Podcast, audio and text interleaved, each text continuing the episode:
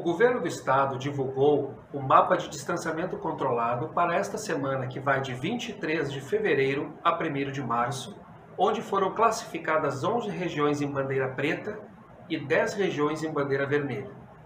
Estas classificações alteram a rotina de imobiliárias e condomínios. Vamos falar sobre imobiliárias.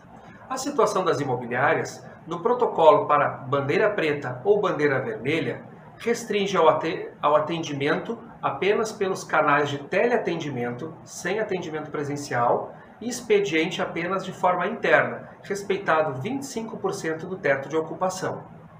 Já os condomínios, em bandeira vermelha ou bandeira preta, a restrição é o fechamento das áreas comuns.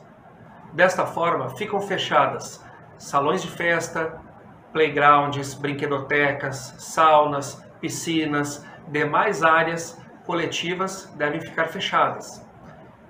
Apenas o uso da academia fica permitido um usuário por vez, respeitados os protocolos de higienização e ventilação cruzada.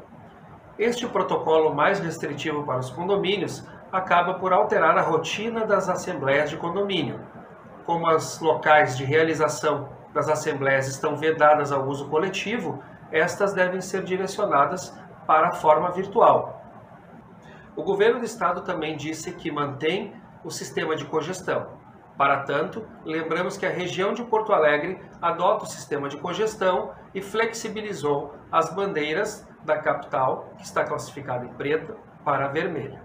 Assim, recomendamos nas demais regiões que você consulte a prefeitura local para saber se foi adotado algum protocolo específico ou diferenciado destes a que nos referimos neste informativo.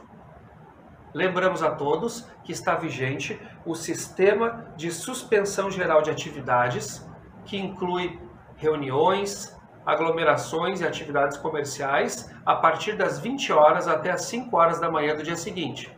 Este sistema vale do período desta terça-feira, 23 de fevereiro, até o dia 2 de março. Após isto, o governo do estado irá avaliar novas medidas para o combate à Covid.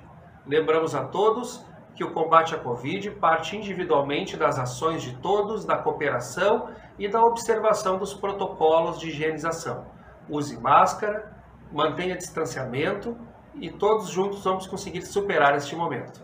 Era este o informativo para agora. Muito obrigado.